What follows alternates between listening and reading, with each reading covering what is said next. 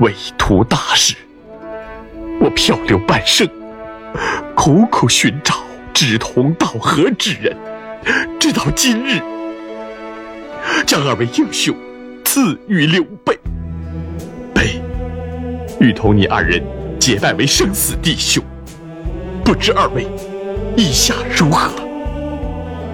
三人一条心，黄土变成金。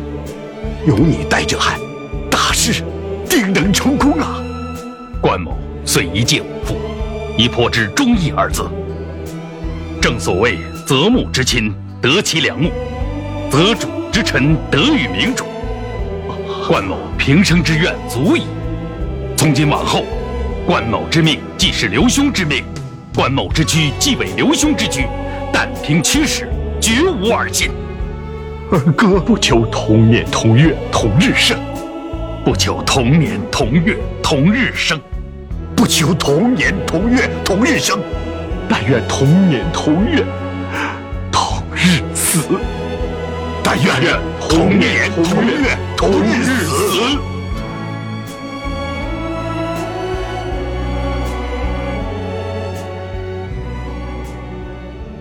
大家好，欢迎收听刷马调频，我是老纪。大家好，我是丁教练。哎，郑先生，哎，今儿那个丁教练来了哈，米勒红楼请假，丁教练补位。觉得很长时间没参加节目了，感觉很空虚，很寂寞。行，正好抓马给你找点乐子哈。丁教练，这是大姨妈来了，大姨夫，好没好？还有呢。那个又到我们这个瞎侃三国系列了啊，这是我的第二期节目了，大蜀王朝啊，大蜀王朝，先这个念首诗吧。这个每期节目要是不念首诗，显得很没文化哈。嗯，桃园结义传百世，三生三世三兄弟，桃花潭水深千尺，桃园二世难再红。临时瞎凑的一首诗啊，作作品里没有。完完事儿了，四句吗？有点突然，现编了一首。这是曹植写的吧？丑化大蜀。嗯，来切入我们正题啊，大蜀王朝啊，红色政权。嗯，这个之前有这个绿色政权，别人不好不好喷你了。这个颜色就占着些主位，你知道吗？站住了呗，这颜色。对，太硬。这这个提到这个红色政权，就必须得聊一聊辛亥革命二代，知道吗？先聊一聊一九二一年，就得引出他们这些的二代。我们今天呢，主要聊这个桃园三结义这哥仨的。二代啊啊啊！仅限于这哥仨，二代呗。对，二代，二代。嗯，当当然了，也有他们几个的故事。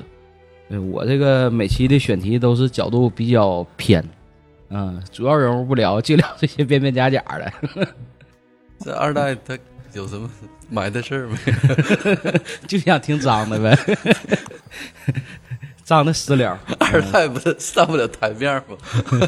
这几个二代还行，确实有不错的表现，但是呢，相比于他们这个父辈来说吧，嗯，还是稍差稍差一点。因为这仨人确实这个从结义开始一起携手打天下啊，一直最终这个成立这个组建这个王朝是吧？确实整个的这个可以说整个《三国演义》这个作品的这个主要光环全在这哥仨身上。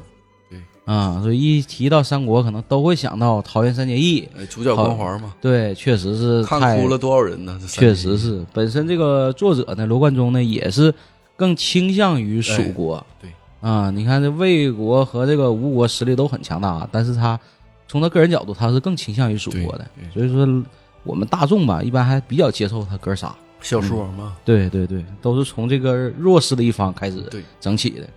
嗯。行，那我们就开始这个本期的话题。先说第一个啊，这个关羽的后代。关羽的后代有几个？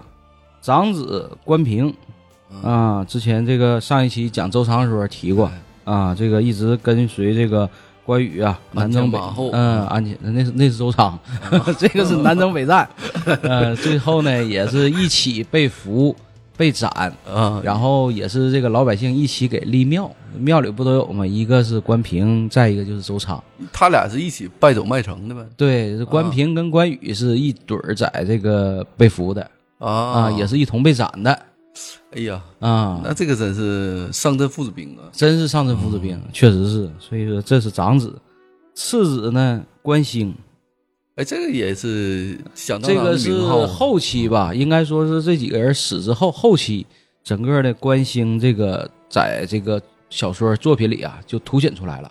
无论说是这个武力啊，嗯，啊，还是说这个形象啊，都体现的很很好。他当时是被支配在哪个地方？他没没没同时在一个战场上是吧？呃，当时是这样，就是说，呃，关羽在这个水淹七军啊，嗯水淹七军威震华夏，这时候呢，派关兴去成都报喜。啊，啊，正好呢，这个时候本身呢也是他们这个爷仨也在一起，嗯。这功夫他去成都，等到关羽哎，对，报信儿的时候，这会儿呢，关羽和关平呢，结果被那个吕蒙啊啊，渡江偷袭，父子俩呢被擒被斩，所以说关兴是这么的，相当于躲过一劫啊，躲过一劫。后期呢也有他的一些精彩表现，一会儿咱在这个节目里再讲。我先简单说一下这几个人儿，还有一个女儿叫关氏，嗯、传说中呢这个叫关银平，叫什么？关银平关银平，啊、关银平，确实对没听说过。游戏里有哦有好多游戏里有这个名儿。真《三国无双》里边就有。嗯，包括民间传说也是这么名儿。实际上，这个像像作品里，包括历史里，本身对他这个人物啊，因为毕竟是个女性角色，她没有一个明明确的这个这个姓名如何。啊，啊，是民间给他安这么个传说叫关云平。我看那个我玩那游戏也有不少二代，什嗯，么张星彩呀、吕布的吕女儿吕灵琪呀、这我确实都没听说过，我也没听过，也不知道有没有这真人儿。但是搁这个游戏里都挺厉害的。就是最开始玩《三国无双六》的时候都没有这人，七代才开始就把这些像我说的二代啊，嗯，把这些角色才才才给展现出来。那可能也是为了丰富游戏呗。嗯，对，有没有史可查，这也不好说，是不是？嗯应该《三国志》里边应该能有能有记载，不像《三国演义》这么有名儿，就是在拍上电视剧啊。嗯我感觉就是中国人研究《三国志》的很少，嗯反倒日本人学家比较多。史学家不都研究三国三国志吗？这个历史上啊，嗯也是有这个有这么一个人物，嗯呃，是关羽有这么一个女儿。呃，在哪块记记记载呢？就是这个关羽坐镇荆州荆州的时候，孙权呢曾经为了儿子替他儿子向关羽求婚，当时呢想搞一个两家搞个联姻，这个事儿呢被关羽所拒，说这个虎女焉能嫁犬子？就是我的女儿啊，这是老虎的女儿啊，这哪能嫁一个狗的儿子？啊，所以这话给孙权骂够呛，孙权气够气坏了。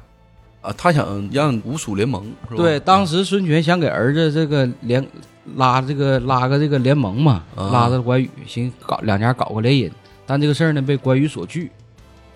啊，这个事儿在史书上确实有。二爷一直有点瞧不起，瞧不起这个对，关羽这人本身比较清高，也比较自傲，不是谁他都能看得上的。嗯、那确实有这么个人物。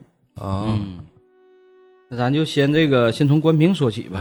嗯，呃，关平字贪之，这个演义中啊是关东关定之子，并不是关羽的亲生儿子，这是演义里关定谁呀？啊，这是河东的这么一个大户人家，啊，也姓关啊。当时这个关羽在过五关的时候，呃，收下了这么一个义子，属于是义子，这是在演义当中。从此呢，这个关平就一直随着这个关羽啊南征北战。但是这个关平这个人物，究竟他这个身份，好多人一直在讨论，他究竟这个人是义子还是他的亲子？这个并没有一个太明确，因为小说里这个是多少有一些演绎的这个成分在里边。嗯，但历史中呢，确实有这么人物，关羽确实有这么个儿子叫关平，那肯定响当当的。是啊，所以说这个人究竟是这个亲生儿子还是义子？文献中就是《三国志》中啊嗯写的非常少，身世呢也不太确定嗯啊。包括从这个一些文各各种文献中的这个推断，也不好说确定说这个人就一定是关羽的这个亲生儿子。所以罗贯中最终在写这个小说的时候，可能也是考虑到有些东西不值经不住推销，啊也没法给他写成说这就是亲生儿子，啊，他也没说死这个事情，没说死。所以说呢，这个小说里就给他这个演化为啥呢？收下的这么一个义子，啊，义子关平。是这么回事儿。啊，因为啊这里边怎么老说是义父义子呢？对是，呃，是他收的，嗯，包括史书上也提到说的这个关羽及其子啊等等，就是相关的记载吧，嗯。啊，但是你从这个整个这个书中关关于这个关羽的各种线索来看，你看，比如说在这个战吕布的时候，当时这个，呃，曹操不是俘虏了这个杜氏嘛，嗯。啊，这当时呢，关羽就找曹了，说我膝下无子，想要这个人儿。结果呢，曹操刚开始同意了，后来一看这杜氏长得貌美，拒绝了。那个时候呢，关羽还没有孩子呢他自己给留。下了是啊啊，对，所以这个事儿呢，也是挺有挺有说的一个事儿，就是啊，给二爷给伤了。好干这事儿，所以后期 关羽走单骑备不住也是，你这出出尔反尔的，本来答应我把这个美女送给我，是结果你自己留下了。曹操好干这事儿，关羽关羽也是个很清高的人。啊，对，难得看上回人儿，还张回嘴儿，你说对不对？替你办了那么多事儿，结果还给拒绝了。嗯，这点我大卫视力确实不太好。那曹也不合适，因为这事儿跟关羽结个梁子。是啊，所以那个时期呢，关羽还是没有孩子的。等到这个走单期之后，在后期跟着打来打去，突然间冒出这么一个人，而且这人也岁数还不小，从各个节点上看嘛，不像是自己亲生儿子，这个年龄不吻合，所以呢，后期就把他这个演化为说的这是一个收下的义子，收下的时候已经很大了。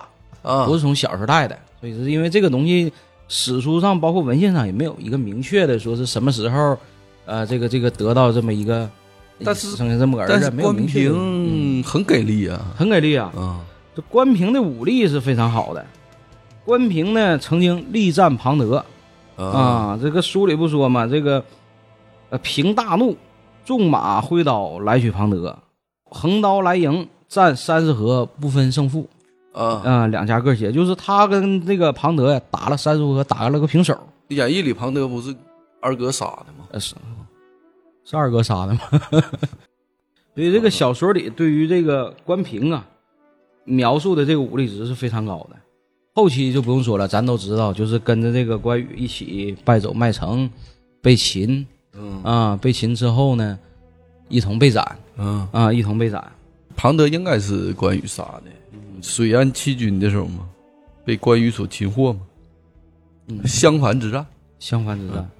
所以说，这个小说里啊，就是用这么一个义子和这个养父的这个身份，一个呢是提本身也提高一下关羽的这个历史形象，再一个呢有这么个义子，咱都知道关羽还有小老弟儿，上期说的周仓，有小老弟儿还有义子，这显得这人呢有情有义嗯，啊，大家伙呢都哎都投奔他。那二哥那都名声在外呀。是啊，再一个呢，咱说这个父子上阵父子兵，最后儿呢又一同问问斩，同时呢也是渲染了这个父子之间的这个情谊，所以整个关羽这个形象对后世的流传影响是非常大的。嗯，这关平基本上就咱就说到这儿，然后呢再说这个次子关兴，嗯关兴呢也是这个武力非常高的，关兴关兴爸爸是吧？关兴爸 不是一个人儿吧？嗯嗯。这我之前是听顶教练说的这个。教练啥时候给你讲的？教练看过三国吗？嗯你要说《三国演义》啊，我是从哪儿开始看的？嗯应该是从那个孟获之后开始看的。反正我印象最深的就是姜维，啊，我以为印象最深是祝融的，孟获他媳妇儿。最后印象最深是那个姜维。嗯然后好不容易看差不多了，姜维前应该是五六十集了，应该快完事儿了。啊，然后看看看到八十多集完事儿了，感觉挺有意思。你是主要看后半段。那你给他前半段补上啊。而且想补一直没有时间了。嗯，接着说这个关兴啊，这个之前关兴跟随这个父亲啊，一直呢在荆州啊。这个关羽水淹七军之后，我刚才前面说了啊，这个水淹七军之后呢，关兴去汉中报喜。然后这个这个时候呢，荆州失陷，关羽父子呢被杀。这个时候，关兴和这个张飞的儿子，也就是说张苞，两个人就出现了。这阵儿就是这个二代头一次开始正张面的苞也是非常给力的啊哎，。张苞也是非常给力的其。实这二代这是历史上真不一定很给力，但是嗯他这贯中老先生他应该是非常喜欢这个势力。是，实际上这时候也是蜀国的这些将领，实蜀国真没啥人，没啥人儿，就到这个时候基本上就是人才凋零了，已经。这个小说里啊，对于关兴的描写是犹如父亲这个关羽般英勇的猛将啊啊，形象他也形象也很像。啊呃，一会儿呢，这可能这个还还有点故事。就说这个关兴和这个张苞，张苞说说到张苞，咱再说一下张张飞啊。张飞不也是在这个伐吴之前，嗯，不也死了吗？嗯，所以说呢，这两个二代，这俩人呢也是争当先锋，嗯当时都要做先锋。本来这个事儿呢要给这个张苞，但是呢关兴就找刘备去了啊啊，说这个叫叫什么叫大爷啊，啊 这么着说的这事儿我我得来，俩人都要争这个先锋。嗯。后来一看这张苞一看二二大爷他这个儿子不行啊，还得我还得我上。张苞也很有武力，嗯张苞武力值也非常高，也是非常厉害的人将领。嗯一看这事儿不可不可调和了，那你这么的吧，你俩比试一下吧。啊，张苞呢？对，有一战，我记得《三国演义》里有哎，一战对，，张苞呢武艺非常高，而且呢善于这个射箭嗯啊。关兴也是，当时这个关兴是连射三箭，独中这个红心啊啊。然后张苞一看，这你都打到红心了，那我打啥呀？那我射天上飞的大雁吧，一箭给大雁射下来了。啊，那他这个流动的流动的难度大呀所以说那，俩人这个射箭这个事儿就打了个平手，说不行，那你这没比完，还得比，说怎整？咱上上战场，咱俩对打。啊，这刘备一看不行，这俩人儿相争啊，对呀、呀，这俩俩人儿你万一有个闪失怎么整？尤其你家儿这俩弟弟都没了，就剩这俩侄儿了，嗯也怕有闪失。这么的吧，你俩别比了，都当这个先锋啊，啊！所以随着这个刘备一起去伐吴嗯啊，俩人一起上战场。嗯，这个刘备在伐吴的过程中啊，其中呢，这时候就遇到了谁呢？遇到了这个潘璋。潘璋，咱再说一下，潘璋不夺那个偃月刀的吗？哎，没错，潘璋夺了这个偃月刀，可以说呀，潘璋是这个关家的这个世仇。对，当时这个在战场上遇见了这个潘璋，这关兴也是紧追不舍呀，一路就是奔着去，就要给他这个偃月刀给夺下。嗯，啊，就为了给他父亲和这个长兄报仇。相遇了呗，啊。这场仗呢，打的也是昏天暗地，打完之后，这人也打的找不着，乱八七糟。关兴呢，一路追着潘璋就往山里跑，跑跑跑，俩人都迷路，谁也找不着谁了。啊，进山啊了，，进山了。这这这晚上了，也没地儿找了。这功夫呢，关兴就去看村里有这么一个民宿啊，找这那时候就有就有民宿了，携程携程啊，借问酒家何处有啊？找了一个民房先休息一一晚，然后明天接着打，嗯接着找他。这就投宿去了。一进屋吧，发现这个家里这个一个老头儿一个老太太嗯，啊，堂屋呢挂着这个二爷的一个像儿。哎呀，啊，就当地百姓是很崇拜这个关羽的。然后这关兴，咱刚刚才也说了，形象和他父亲非常像。一进屋，这老人一看，哎呀，这这这是二爷转世啊！啊啊，这也是挺大为惊。但是呢，一看这个年龄啊，包括相貌多少也不符，嗯就说了，哎，我是这个，这这是我父亲，说我是今天搁这儿打仗，我过来逮仇人来了。嗯，这给这两位这个这个老人一听激动了，激动了，说不行，这是这是这是咱这个崇拜的这个呃这个英雄家的后代呀，嗯。必须咱得照顾好，赶紧安排这个食宿，马上这个借借着这个房间休息啊，啊，就给安排下做顿好饭，啊，整顿好饭，照一顿儿，晚上睡觉。话说呢，睡到半夜三更，又听见这个敲门声。哎呀，啊，这时候呢，这家人就惊醒了，这又谁呀？这功夫谁来了小？潘来了，哎，潘璋来了，潘璋也迷路了，也搁山里转来转去找，就找不着这个地儿。最后总算找到人家，他也来投诉了。一听敲门声，这关兴一听，哎呀，这不仇人自己投上门来了吗？猫在门后头。等到潘璋一进来，一棒子，恰好这功夫呢，电闪雷鸣，风声大作呀，再加上关兴这个形象犹如这个二爷转世，哎呀，那这吓一吓一嘚瑟，啊吓一得。当时这个潘璋就不敢动弹了，然后关兴一剑取了这个人头，把这个偃月刀给夺回来了。第二天早上，拎着偃月刀，提溜着潘璋的这个人头，回到营里。这一段还是很精彩的啊嗯为父报仇，夺回这个偃月刀。嗯，包括后期这个关兴也随着诸葛亮啊，北伐曹魏，啊，也成为这个主将之一，杀了一些这个魏国的这些大将，什么董喜了、斩越吉了，这些表现都很出色。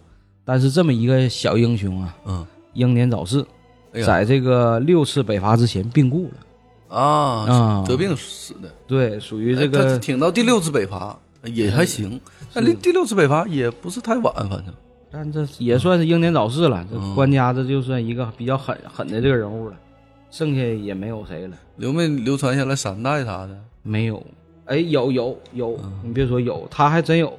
这个关兴有这个儿子叫关统，也就是说关羽之孙。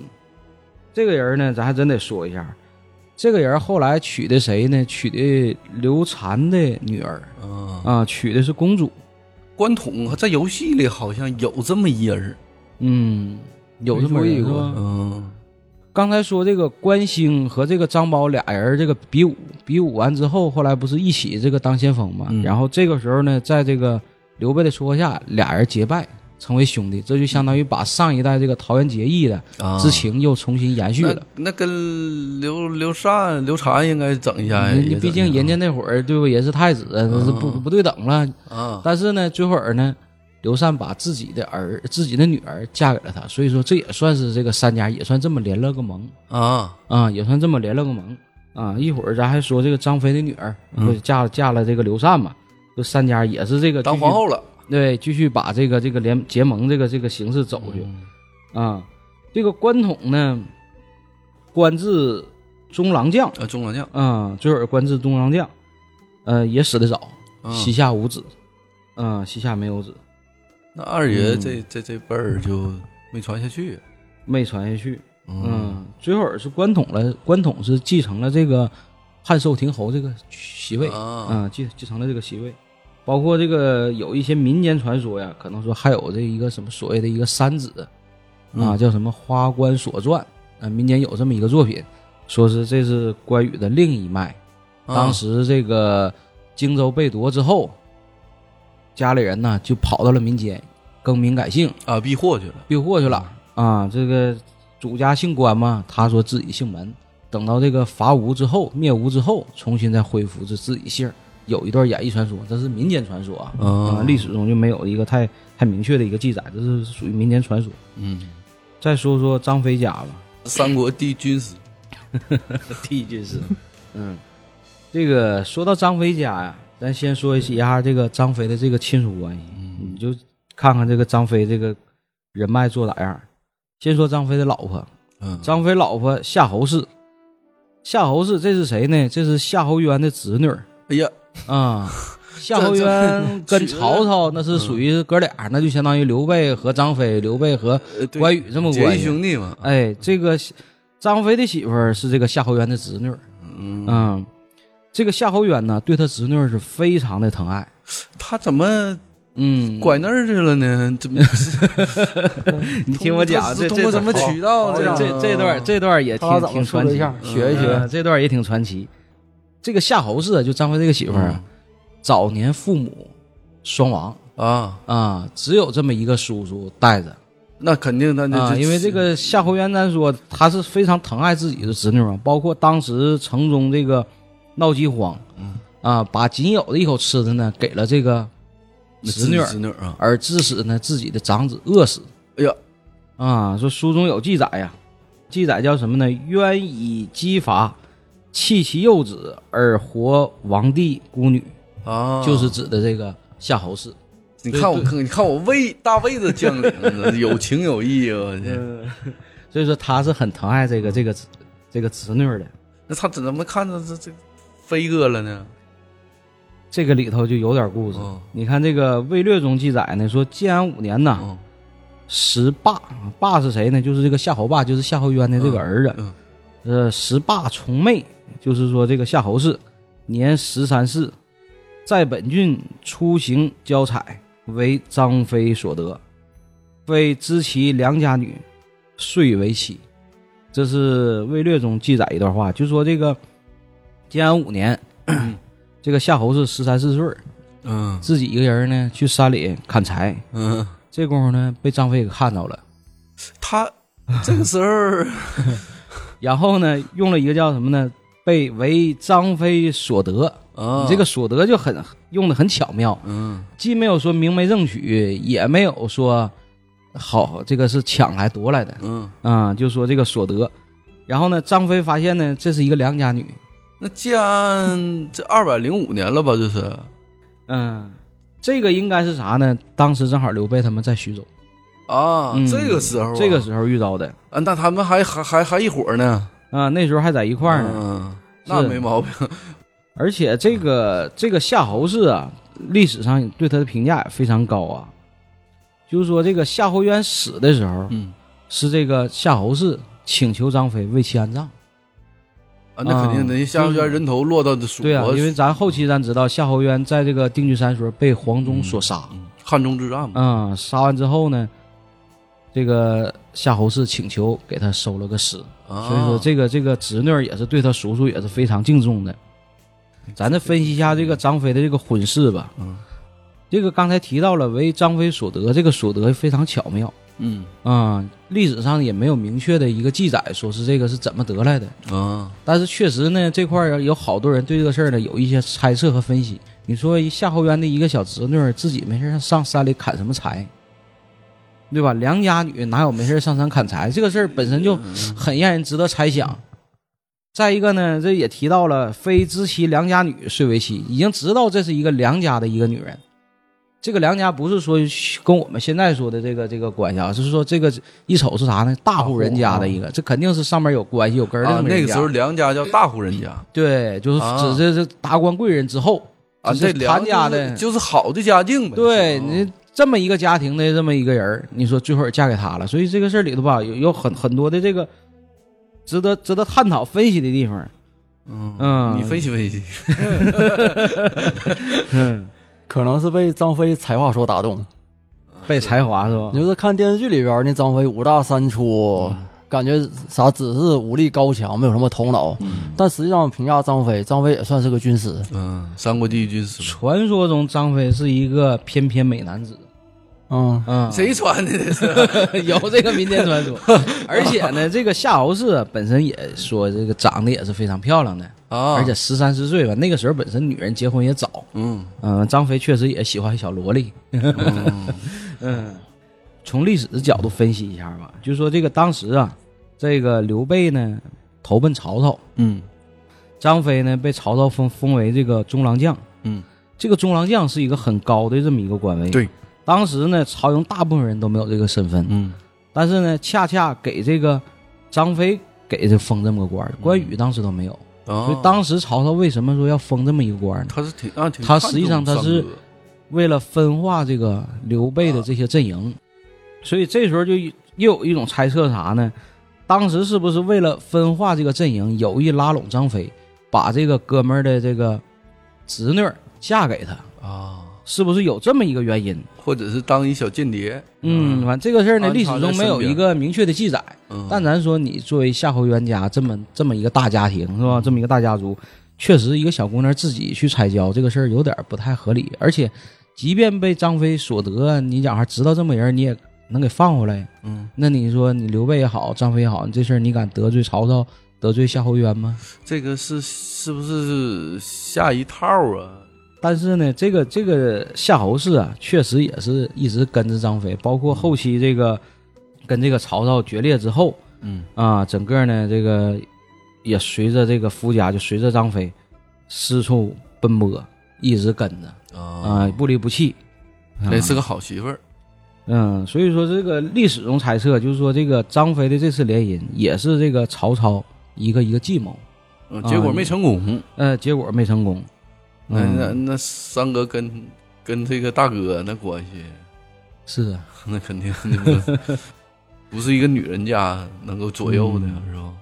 对，后期呢，你看这个，呃，刘备和曹操决裂嗯嗯，啊，这张飞呢也是一心跟着大哥闯天下，包括带着这个家眷。而且呢，这个张飞啊，还有两任的这个女儿，两个姑娘。嗯啊、大姑娘呢，在这个呃刘禅呢还是王的时候，那会儿还刚立太子的时候啊，就已经呢嫁给了这个刘禅啊。当时是以这个太子妃的身份，呃，诸葛亮还帮着给撮合了一下啊啊，帮着给撮合了一下。一个是啥？诸葛亮当媒人了，对诸葛亮这个办了不少好事儿啊，所以说这个张飞的大女儿呢，先嫁给这个刘禅，嫁给刘禅之后，没过几年，刚当皇帝没几年死了。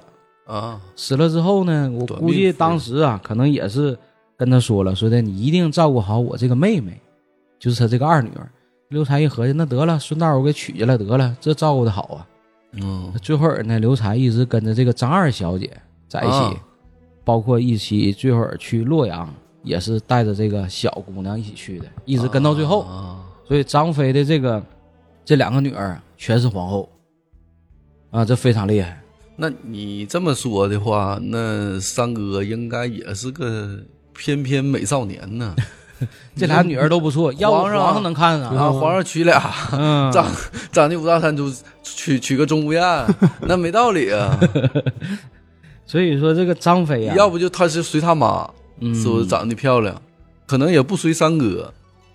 你要是随三哥，要长得五大三粗的，那那刘禅他也看不上、也看不上啊。对，所以他可也有可能是张飞，可能也是个翩翩美少年呗。嗯，这这这这也是一种猜测。嗯嗯，再一个呢，再说到这个张飞家这个关系网啊，这个夏侯渊的儿子夏侯霸，嗯后期呢跟蜀国打的时候，因为也是被这个司马懿给算计了一下，对，不敢回魏国，后来呢就投奔了蜀国。嗯投奔之后，当时呢刘禅就一句话说：“上一辈儿的恩怨那是上一辈儿的问题。”啊，说的娘儿，你看没，指着自己的孩子，说这也是你的侄子，一下呢又拉近了和夏侯霸的这个关系，嗯。这一下子给夏侯霸就给感动了。所以你看这张飞的关系啊，上边儿大哥蜀国的建国的这个皇帝嗯刘备嗯。啊，二哥关羽咱不用说了，自己媳妇儿呢是这个夏侯渊的侄女儿。嗯啊，然后呢俩姑娘呢嫁给了刘禅当了这个皇后，所以你看整个这一家。啊，啊，这是整个这个关系这达经营的相当好。啊。所以说，你看，要不说他是第一军师呢，这 是张飞的这个谋略，你看这个是啊，安排的非非非常的好。人家这情商，而且当时这个诸葛亮啊，嗯之所以说的能把这个张飞的这个女儿给他嫁给嫁嫁给嫁给这个刘刘后主，嫁给后主吧，嗯嫁给这个刘禅，也是可能考虑到关呃张飞家的这个关系。啊啊，也是考虑到的这个关系网。那这里又有问题了，说的这个，呃，刘禅的这个两个皇后啊，全选了这个张飞的那个女儿，那关羽还有个女儿呢，为啥没选他呀？都是这个三结义的这个，对不对？都是哥们儿家的，嗯为啥没选那个呢？这里就有一个，一个是啥呢？刚才咱说这个关羽啊，为人很骄傲啊啊，一般人拿不住。诸葛亮呢，有时候也得哄着他。啊，啊，这里头他就服大哥，就服刘备，别人他不服，对，谁也不好使。那诸葛亮刚来的时候，这这关羽二哥不净起起刺儿了对呀、你包括这些人儿，你说对黄忠他也看不上，啊？魏延他也看不上，很多人都看不上，所以他就适合自己搁哪儿守一方。一个朝中这这就容容易整起事儿来。嗯所以说，这个关羽本身为人很骄傲清高，是他的这个跟他结为亲家也不太好管，啊。不太好弄。再一个呢，这里头吧，刘备也是考虑，咱说这个刘备是一个平衡大师啊，嗯，这里头也是平衡这个两个兄弟之间的这个关系。那情商非常高。，对，你看之前呢，他把这个荆州呢让自己的兄弟守了，嗯。当时都以为呢这个关中啊能留给张飞，张飞也以为留给他自己，嗯，但是恰恰最终呢用的是魏延，魏延，用了一个呢最应该放在那个位置上的人，嗯但张飞没落着啊。本来合计他也能像他二哥似的，也能守一个地方，对呀这咋整啊？得了，我把你那个姑娘给娶了吧，啊，啊，平衡平衡这么么一下关系，你也别亏。你看你跟咱家也连上姻了，你的女儿呢是我的儿媳妇儿啊，嗯也算给你一个安抚。说你看没，这里头就能看出来刘备的这个平衡的这个事儿，权衡权衡一下。对，再一个咱刚才说了，张飞家这个人脉关系嗯，啊，关系非常深。刘备呢，实际上也是为了这个刘禅找这么一个靠山。哦真有那一天，假如说不行，就像最后儿蜀国的这个结果，你真投靠魏国了，降魏国了，最起码呢，你有这个夏侯夏侯家的这个背景，因为夏侯家跟魏国还是很有地位的，当然了，你还能说的有一个好的一个收纳的一个地儿，嗯，嗯，给他找条路，找条路。所以你看这个这事儿啊这个连夜安排的，这是啊，这刘备想的非常多呀，啊，这这这考虑的非常全面。嗯，再一个呢，就是也书上也说呀，这关羽的女儿岁数偏大。嗯。啊，岁数偏大，比刘禅呢稍微大点。刘禅是十七岁登基，那时候呢，这个张大小姐也就十三四岁啊。啊。等到娶二小姐的时候呢，二小姐也是十三四岁，嗯，所以那个年龄啊也是呃比较比较般配，那比较般配，是这么回事儿。嗯，再说一下这个张飞的这个儿子张苞吧。嗯张苞咱前面讲这个关兴的时候，大概聊了一下，啊，为什么起这么名儿呢？头上有草，啊，草字头的包。对呀，嗯，这个张苞啊，死的也非常早，嗯也挺也是也是很可惜的一个将领啊。这个他是怎么死的呢？在演义中啊，说诸葛亮有一次这个北伐中原，魏兵呢大败，嗯啊，当时这个领军的这将领啊，郭淮和这个孙礼二人呢，弃马爬山而走啊，啊。当时形势给郭淮给干跑了，对，给打跑了。当时呢，这个形势一片大好。那张苞一看，这家伙你们爬山马都不要了，家伙带人就追，嗯，骑着马就往山上跑。你说人家俩人都下马了，你还骑马，能不出事儿吗？这这不是非常不适合呀，连人带马掉山涧里了哎呀，啊！直接最后就是这么摔死了，要是意外死的，意外死的，意外死的。买买保险呗呀，意外挺冤呐。是啊，等到这个诸葛亮一听说这个张苞一死事儿，也是痛哭流涕啊！你看，嗯。哎呀，又丧失了这么一个人才，嗯，是又失去这么一个将领，这确实蜀国后期这个人才凋零的厉害，嗯，嗯，没啥人儿，那好人都战死了，要不就是意外，要不就病，后期也没挖掘出什么人才。那姜维还能演二级呢，也行了。后期就看他姜维了啊。嗯嗯，再来说一说这个大哥刘备的一些子女吧。嗯，刘备呢，主要有个养子叫刘封，太子咱就不用说了，刘刘禅这都知道。然后呢，庶子还有刘勇、刘礼，还有两个女儿，是这么几个孩子这这么多孩子，啊，这么几个孩子。那刘峰刚开始还是非常猛，非常猛的。啊，，对，刘峰是还还是很厉害的。嗯，这个刘峰这个人啊，那咱咱先先从这个杨子开始说起吧。峰哥，嗯，峰哥，嗯，这个文献中记载呀、本是罗侯寇氏之子，长沙刘氏之生也，外甥的生啊，啊，就长沙刘氏的外甥。说这个刘封啊，本身也是一个很有家世的这么一个人，他也是义子。呃收的养子啊，养子啊，嗯，当时是刘备啊投靠刘表，在荆州的时候，嗯。当时呢膝下无子，那时候还没有这个刘禅呢。啊，那时候也四十来岁，四十来岁没个后，怎么说也叫一个小军阀。你说这个事儿确实也挺也挺也挺让人惋惜的，嗯，他媳妇儿那时候不都叫我大卫给夺了吗？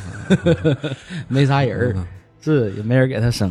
所以说这个时候呢，就合计不行，我收一个养子吧，万一将来有一天真要说有点什么事儿，还有这么个人呢继承我这个基业。嗯所以当时呢，考虑就是说，在当地的一些豪门当中啊，找这么一个人儿。这个罗侯寇氏，啊、这是一个当地的一个豪门。嗯长沙刘氏，这个长沙刘氏呢是啥呢？是之前那个汉朝的一个宗亲。啊，所以说，你说这一家，这绝对是当地的一个这个这个大门。那刘那他的刘姓的宗亲呐，对那，非常给力呀。所以说这个刘封的这个母亲那边啊，也是一个大户人家，啊，是是这么一个人物背景。说当时还有这么一个故事，说这个刘备怎么这个相中刘封的呢？嗯说有一次刘备啊参加一个宴会，结果发现呢一个仆人呢一不小心把一块肉给掉地上了，啊，在场的人很多，谁也没注意到。啊，他本以为这个仆人肯定要遭殃了，你这把肉掉地上了啊，这肯定得受到责罚呀。恰好呢，这时候有一个少年过来呢，就把这肉捡起来就吃了。哎，这个事儿呢就引起了刘备的好奇。啊，刘备说的你是这怎么回事？就问呢，就是这少年就说了，说这个这些仆人们呢，为大家这个忙活这个宴会已经很累了，啊，说的忙中出错呢，也是可以理解的。如果说这时候因为一个这个事儿被人惩罚，啊，他是很善良的，他是一个很善良的。恰恰这个事儿呢，很打动了这个刘备。一看，这是一个很善良而且很爱民如子这么一个人，嗯，像自己一样宅心仁厚。所以说，因为这个原因呢，给他收为这个养子啊，啊。所以结合这个整个，你看刘封的这些故事啊，首先出身不用说了，这是绝对的一个汉室宗亲之后啊，当地也是一个侯爵之后，再加上呢善良的这个本性，啊，是是这么一个人物。贝还是很有眼光的，很有眼光当时可以说是把他就列为一个继承人来培养。嗯，啊、后期刘封也跟着这个刘备也打了很多仗。我原来以为刘峰是个武官呢，嗯，听说他的战力很强，但是呢，毕竟这个后期不是还有这个真正的太子刘禅出生了？嗯，七年以后，刘禅出生了。这时候一生下来之后，刘封这个地地位位就尴尬了。你说本来这个是一个按继承人的来培养，嗯。结果呢，人家咔嚓亲儿子出来了，嗯，这时候就尴尬，俩人都很尴尬。那刘备生刘刘禅的时候，那挺大岁数了啊，挺大岁数嗯。了，他是先收的养子，后生的这个刘禅，这你看那个荆州时候，嗯。经七年之后才生了刘禅，就是这就是到荆州收的那个养子嘛。嗯所以所以说这个这个时候呢，就会有一些这个问题，将来谁来继承自己的衣钵呀？嗯从咱从这人性角度，肯定希望自己儿子是吧？你继承，但是你在这之前你还收了个义子呢，嗯你不能这时候给人退回去，我不要你了，你跟别人吧，那不能干这事儿当时收的时候肯定也是挺有这个很正式的一个场合，是吧？这这这也是，这时候咱说这个事儿就就就很难做了。那毕竟刘备他说自己是宗亲，其实嗯那这八竿子打不着的。是啊，但是他确实，但他收这个孩子，他是有目这的的这是有目的的，这是真正的忠亲他。他这个是真正而且刘备啊，咱都知道，这是一个很有心计的人。你看，纵观历这个刘备的这几个媳妇儿啊，嗯这几个夫人，第一个甘夫人是属于在自己患难之中，对啊，跟着他的。嗯然后呢，糜夫人，糜夫人，糜夫人是这个糜族的这个妹妹，嗯对，当时呢也为了笼络糜家哈，笼络这个当糜地一个家是大门阀氏族嘛，大氏族，娶了这个糜族糜族的妹妹。然后呢，在荆州的时候呢，又娶了这个孙权的妹妹，对，啊。上香嘛，啊，我 孙尚香，这个也是一个政治的一个联姻。嗯。啊，后期呢，过两年俩人也没过到一块儿去。对，啊，又又给这个孙小姐又给接走了。嗯，等到太大太大每次进房之前得先射箭呢，那时候刘备都多大岁数了？对不对？本来是想休息休息，是一个很这个惬意的事儿，结果还得先动动点武，你这个就很你你你也治不住他呀，对。年纪太大了，那时候对那时候刘备也很大了。再一个，毕竟他这个东吴的这个身份，嗯，所以有些事儿俩人也没法去对聊，是是。没法沟通，所以自然几年以后俩人分开了。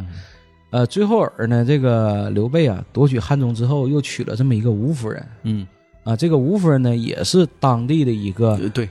嗯，而且吴夫人还是个寡妇呢，对，嗯，这当时也是接受了这个是谁是法正啊，是谁给他出的主意，嗯。让他让他这个娶的，这也也是为了笼络当地的这么一个站稳脚跟嘛，对，所以说你看刘备的这几次婚姻，其实都是有很强的这个政治目的性的。嗯嗯嗯、接着说这个刘封最终的这个结局吧，啊结局很惨呐、是，当时关羽围攻樊城襄阳的时候啊，曾经要求这个刘封和这个孟达呀一起这个带兵来帮助自己，嗯但那个时候呢，因为他们他们驻守当时非常近的，对，当时离得很近。当时呢，刘封和这个孟达呀，刚刚打下这个上庸三郡，呃，以这个为了防止当地啊怕有这个叛乱为由，没动。对，嗯，所以说呢，拒绝了这个给这个关羽出兵这么要求。嗯当然，后期呢，关羽也是败走麦城，丢了性命。但这个事儿嗯，让这个刘备对这个刘封啊非常的不满啊，这个事儿非常的不满。但是呢，你毕竟那个时候蜀国可以说是用人之际，用人之际啊，将领凋零，没有啥可用之人，所以那时候呢，刘备也没太责怪，也没太责怪，这是一个事儿。然后紧接着呢，没过多久又出另一个事儿，就是这个刘封啊和他的这个一同的这个将领孟达之间闹这个不和，致使孟达呀投奔了魏国。对，反叛了。这个事儿呢，让这个刘备是对这个刘封是彻底彻底的失望。对，嗯，当时啊，当时啊，这个刘封是啥呢？抢了这个孟达所喜欢的这么一个乐乐队啊啊，因为那会儿大户人家吧，他都养自己的这个乐队啊啊，所以当时刘封觉得这玩意儿我喜欢，我就抢呗，就是很这个飞扬跋扈这个劲儿。你这个事儿呢对，太嚣张了。你这个事儿，你在孟达来看，这就很丢脸呐。这你说让人给抢走了，我还怎么做人呢？嗯后来呢，就给这个刘备写了一封信，说呢，你这个养子啊，我整不了，啊处处为难我，嗯，我干脆啊，我去投奔大卫去吧。哎呀，就就这么就跑了哎呀，这事儿挺那挺大呀，在当时是啊，所以说呢，这个事儿呢，让刘备后来就知道了。包括呢，孟达投投靠过去之后，曹丕是很高兴的，这过来投奔一个将领，嗯然后呢又安排派兵啊，让这孟达去攻打刘封，夺取这个城池，哎呀，这一下就用上了。就用上了。而且呢，在这个攻打这个期间呢，这个孟达也会玩，给那个刘封写封信。嗯你嗯看他就就好写信，那意思啊，你看你还搁那儿待着干啥呀？啊，对吧？你说你一个养子，你也不是太子，将来你也你也继承不了大统激将法啊！你说你还搁那待着干啥？倒不如啊，你过来跟我干吧。啊这，刘峰一听，原来是我净急着你，现现在呢，你让我去给你对呀、你让我给你干，那我能行吗？嗯，说啥就没同没同意，那没同肯定意不行啊，对呀肯定我爹不同意啊是皇上啊，是啊，但是他也点明了他这个身份很尴尬呀。然后呢，嗯恰好底下人呢在有这个内讧，所以这个城池丢了。后来这个刘峰啊跑回了成都去请罪，请罪刘备一看啊，你这边讲话关羽让你出兵，你没去。嗯，啊，这你又跟那个孟达闹不和，最后城池丢了。又丢了，啊，这你还怎么待呀？嗯。这功夫呢，谁出现？诸葛亮又出现了。啊，嗯，诸葛亮搁边上又配了个药，就说这个人啊，性子太暴烈。嗯。如果一旦说的先主要是离世之后，这个人恐怕管不住，管不住，啊，不行啊，借机处置吧。刘备一合计，确实是这个事儿。我以为诸葛亮从中给撮合撮合，这时候诸葛亮没说啥好话，啊 所以这个时候呢，刘备正好也借这个机会，讲话你直接自裁谢罪吧。啊，嗯，所以说这个刘封到死啊，也总算明白怎么回事了。实际上他的命运是很悲惨的。当刘禅出生的时候没，得到信任，也就意味着他的命运基本上也就这样了啊，啊，终归他是好不了的，因为人家那是继承大统的，他是永远是继承不上的。对呀，你要嗯继承了之后，你天下不就变成你家了？对呀、因为历史上有好多这个养子和亲子之间互相争权夺势。对呀，你再把啊刘禅给害死，而且这个事儿，你想想啊，刘备生前哪能给你留这么个摊儿？他肯定要处理你。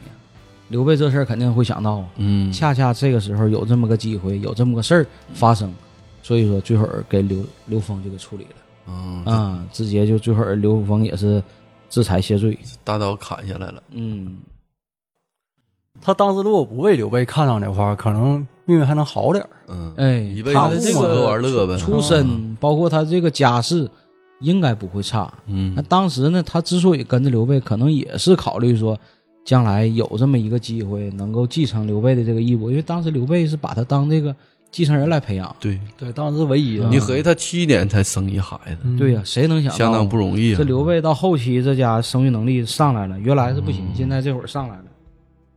而而且就这个人物，他这期间变化还挺大。怎嗯怎你像么刚开始似的，刚开始就是为了不让他那个仆人受惩罚，呃，从地上捡块肉，他他地上捡块肉去吃了。嗯然后等到后来这人呢，就是诸葛亮评价他什么脾气有点暴躁啊，嗯。然后性格那变化挺大。嗯，那也是有权了以后人是会变的，一个是有也可能是本性真正的再一个，随着这个刘备啊建立王朝，这个统治地位稳定之后，嗯。包括呢，你这里头又封太子，他的地位是逐渐逐渐越看越尴尬。边缘化了啊，啊，很难继承这个大统。嗯。所以说他那个时候也确实也很尴尬。但是这个刘封啊，一直是啥呢？一直对刘备还是一心一意的，这个是确实，始终没有二心，没有二心，嗯哎，始终是跟着。包括刘峰之前这个在战场上也是立下很多功的，这个呃是嗯这也是一个小战神这个人物非常非常勇猛，非常勇猛的，很能打的，嗯啊跟着个这跟着什么关羽了，跟着赵云啥的，这都打了好多仗呢。所以说这也是个挺厉害个人。嗯，然后后期了，你就是可能性子太烈就不他性子太烈，再加上多方原因吧，确实你这个身份也是很很尴尬。很尴尬。所以说后期这个结局啊也是很惨的。嗯到死之前他可能才明白，就是说当时孟达给他写那封信，劝他的这个真实的意图。说当时啊，还不如听信孟达的话嗯去跑了呢，真就是最后这么一个结果。但是这里头也能说明，就是说刘峰啊，自始至终也没相信刘备、诸葛亮能处理他，嗯可能还是合计，毕竟这个对于杨子还会有这么一份感感情，还不至于说的走到这份儿上，都已经战败了，你说还逃回成都，没合计能最后而已，直接给他整死。嗯，也是个悲情人物。嗯，就这里头也能看出诸葛亮和刘备的一些手腕在里面。嗯嗯，咱再说说这个刘禅吧，这是二代里这个一个重要的一个人物，嗯继承大统了吗？继承大统了是。这个刘禅呐，你看这个名儿啊，再结合他这个养子叫刘封，俩人连一块儿呢叫封禅啊，啊，封禅。所以说当时刘备给孩子取这个名儿的时候是很有用意的。也是想称啊称王。哎，你这历史上咱说皇帝有几个能封禅的？嗯那除非那都是非常这个知识非常好，而且这个文武可以说韬略这都非常强大的这么皇上，啊，他这个养子其实原来不叫刘封。嗯，给起这个名儿叫刘封啊，包括呢自己这个七年后自己亲儿子生了，叫刘禅。这个字儿是多音字，有有读善，有念禅，哦，但是呢，禅宗嘛你你结合他这个这个这个刘备的这个这个想法啊，还应该是念刘禅。嗯嗯，这个刘禅的这个出生经历啊，他这个经历也分几段来说吧。嗯，按这个咱这分几个时间段来说。第一个时间段呢，就是在这个登基之前，出生之后到登基之前，也就是说从这个二百零七年到二百二十三年这十六年，这段时间呢，呃，刘禅的这个出场啊很少。第一次呢，是一岁的时候在长坂坡，啊，还在襁褓之中被赵云所救嗯啊，这是阿斗嘛，对阿斗，这是第一次出出场，啊，这是第一次出场。第二次出场呢，是在荆州五岁的时候，被这个孙小姐啊孙尚香抱着去这个回吴国。这时候呢，又是这个赵云和张飞给截住了，然后夫人可以走，但是呢，请把这个少主留下对，啊。所以就是就这么两次出场。嗯说这个时候就能看出来啊，你看这个早年的时候啊，可以说是颠沛流离，屡经大难，嗯，而且呢，这个时候呢还要面对啥呢？他上面还有一个养子刘封的这么一个尴尬地位，所以这个刘禅的这个出身，包括这个童年成长的过程中，他是一个很很难的这么一个处境。上边呢还有一个强势的一个父亲，还有一些这个一帮这个重臣，这个时候他能否顺利交接，对他来说都是一个很大的一个问题嗯啊。那白帝城托孤的时候，我们都知道，这刘备对这个诸葛亮说的是：如果觉得呀，这阿斗不行啊，你可取而代之对，啊。所以所以说当时呢，有说这个刘备啊，拿这话呢，也是为了这个最后再收一下诸葛亮的心。对啊，但是呢，这个事儿确实他说了，嗯，但咱要知道，那个时候，这个父亲在临死之前对儿子说出这样的话，意味着什么？嗯，如果做不好，可能真有一天被人取代呀。嗯所以说，他时刻时刻牢记着这个父亲这个遗言，他很小心，很小心。所以，所以说，你看这个整个登基，这个登基之前，他这一这个这这些这些年的这些经历，嗯，很不容易，这是一个很不容易一个孩子。一直很听话嘛。是很听话嗯。第二个阶段呢，就是这个刘备死后，诸葛亮，呃，继承这个汉室这个衣钵呀，就说诸葛亮在位的时期，也叫诸葛亮时代，从这个二百二十三年嗯到二百三十四年，这十一年，一直到这个诸葛亮病死。这个这这十一年呢，名义上的统治者是这个刘禅嗯，啊，但是呢，很多事儿呢，全是这个相父做主。对，啊，相父做主。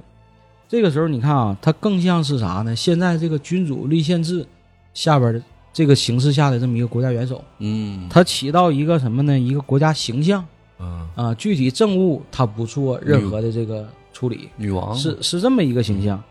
天皇，嗯，所以说这个时候呢，这个刘禅呢对他的评价应该是啥呢？比较一个平庸，不作为，无作为，没啥作为，看不出来啥事儿，什么事儿都是相夫做主吧，啊，或者什么事儿都是啥呢？取决于诸葛亮，很很听话，嗯，那个时候很听话，当时可能也是源于啊一种自保，也担心。第一个能力他没有诸葛亮强，对。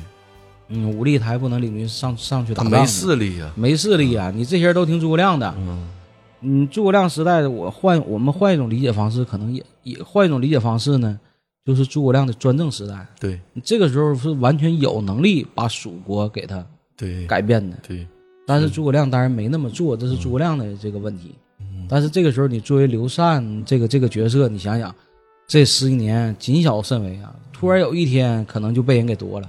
咱看这个汉室的这个历任皇帝，嗯。大臣专政，皇帝没有太好的这个结果。然后呢，就是第三个时期呢，就是这个后诸葛亮时代，就是说诸葛亮死后，嗯一直到蜀国灭灭亡、这一块儿，总共是呃历经了二十九年啊啊，历经二十九年。所以这个时候呢，又出现一个权力交接更迭的一个过程。嗯第一次咱知道是白帝城托孤，嗯刘备死之后，这个权力的一个交接，当时呢是顺利的度过。等到诸葛亮死后，嗯啊、首先军中就发现内讧，魏延和杨仪之间的矛盾出现了。然后呢，这时候俩人都互相上表上书说对方要反，嗯其结果呢是魏延被杀嗯，啊，杨仪呢最后儿是这个被这个革职了，革职了啊。说这个事儿上呢，我们能够看一下这个当时蜀国这个一些处理的一个方式吧。嗯当时呢，俩人上表说对方要反的时候，这个刘禅呢就问这个费祎，嗯就说这个他俩到底谁说的真话假话，分不出来了。你俩这个说的都有道理，到底该信谁的？当时啊，就说了这个 谁也不替魏延做保，因为魏延那人也挺骄傲嗯啊，就谁也不替魏延做保，所以呢，这个事儿呢保了杨仪，保了杨仪，嗯但是呢也没有完全听信。当时派谁呢？派费祎去，你去看看，嗯去看看。等到去看的功功夫，这时候魏延已经被杀了。啊已经被斩了，已经继承这个事实了。这个时候，蜀国集团是怎么处理呢？第一个，这个事儿你不说违反法了吗？好了，已经造成这个结果，我认，我也不去说的过多去争辩呢，也不去过多的调查。首先安抚这些军中，嗯既然说已经反了，那好，我先这个事儿呢，也按你的说法来，这个给给你这个稳定下来，先把军中这个事儿，哎，对，已经这样了，已经没有别的办法了，人已经杀了，这个事儿呢，我先应下来。嗯。啊，杨仪咱知道这个人也是很狂妄，嗯，尤其这个诸葛亮死后，你想想他这个起内讧，嗯，而且还把魏延给杀了，这时候很骄傲啊，对，那骄傲这时候必出事儿啊。这时候后期这个费祎不是密密封上表给杨仪给告了吗？嗯。所以因为这事儿杨仪被革职，对。最后一直被死狱中，所以最终杨仪这个事儿呢也没有一个太好的一个结果。啊所以整个前前后结合这个事儿，你看整个蜀国这个朝廷啊，对于魏延和杨仪之间矛盾，整个这个处理方式还是很平稳的嗯啊。自始至终，他始终在安抚着各方的一个势力，也没有引起太大的一个内讧，包括呃魏延死之后造成的各项连锁反应。啊所以说，把这个诸葛亮死后的这个顺利交接这个事儿嗯做得很好，包括呢，诸葛亮死后也提出了自己的这个接班人，当时谁能接呀、嗯，啊？这时候说是非遗能接，那好，嗯就按相父说的做。蒋管非遗嘛，嗯，蒋管非遗，所以说这个也是基本上都是按这个诸葛亮的这个最终的这些要求吧实现了，也是顺利的进行一个权力的一个交接。啊，嗯，把这个诸葛亮死后的这个危机啊，就可以渡过去了，渡过去了。所以这里头能够看到，实际上这这个前前后这些事儿啊，那刘禅还是刘禅的表现还是可圈可点的啊对。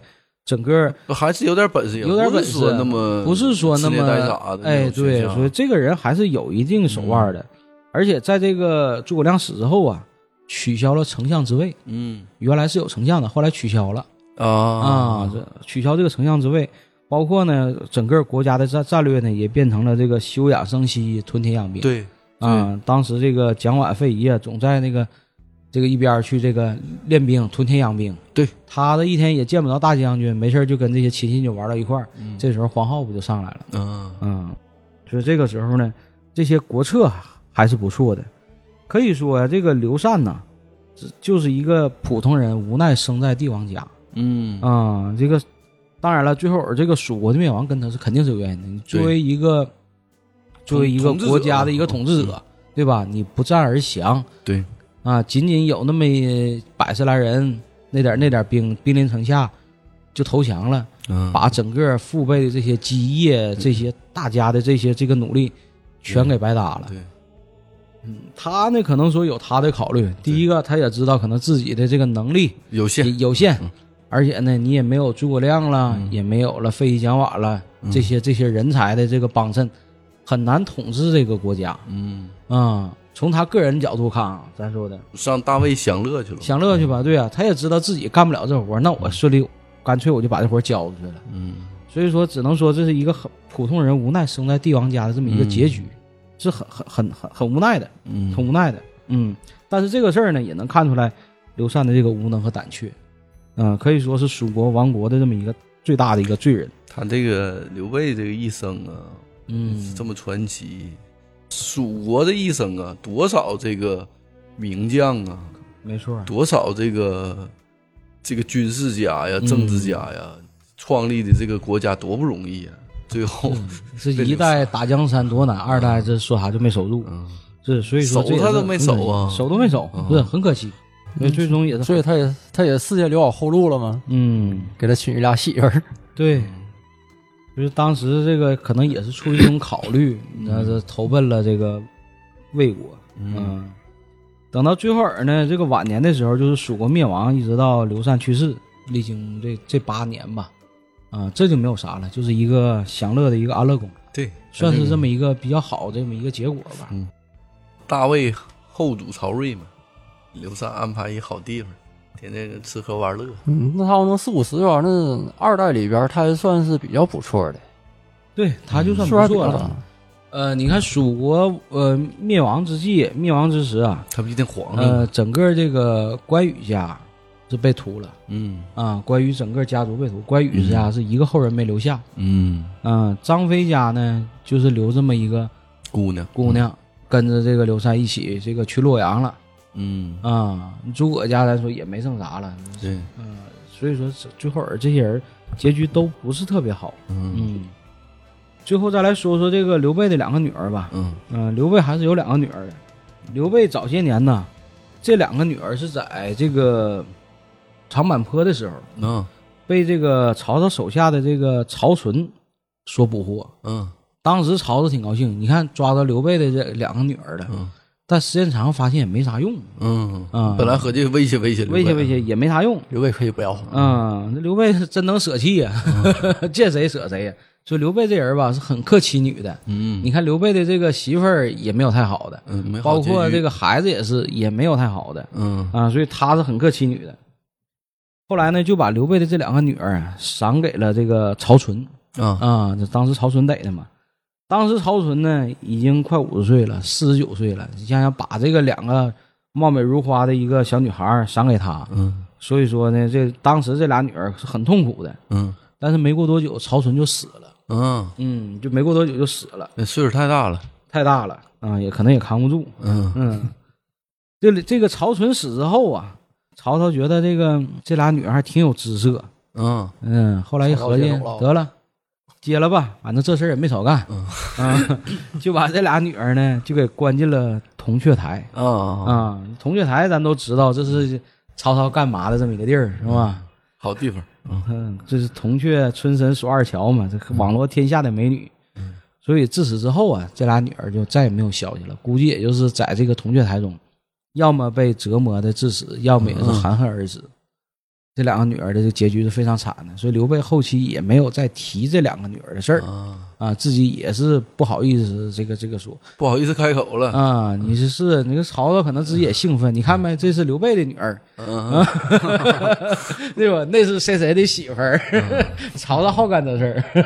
这一屋子全是那个各大诸侯的这这个亲戚啊，宗亲是不所是？所以说，你看曹操有那个癖好，你知道吗这玩意儿这不太好，这个事儿，但是确实要不他岁数大脑袋南征北战的，你说，嗯，所以至此啊，这个桃园三结义的这个二代，基本上我们就聊完了嗯啊，这基都是这这么个结局。你看剩下刘备那俩叔叔的这个孩子就没有太多的事嗯事儿记载了，确实你不不说的话，没有太多了解。没有太多了解。准备这期当时准备的很碎，因为东西确实都是一一段一段的，不像红楼那期那么连贯，整个一个人的故事哈，嗯从头讲到尾。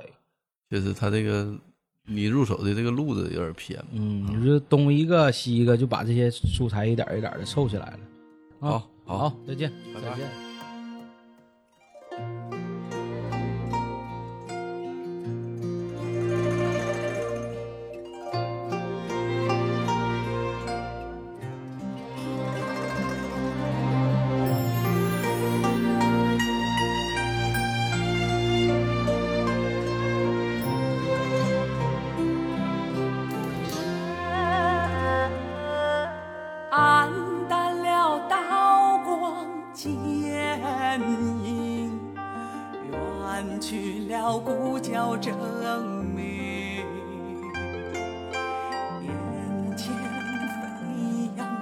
扬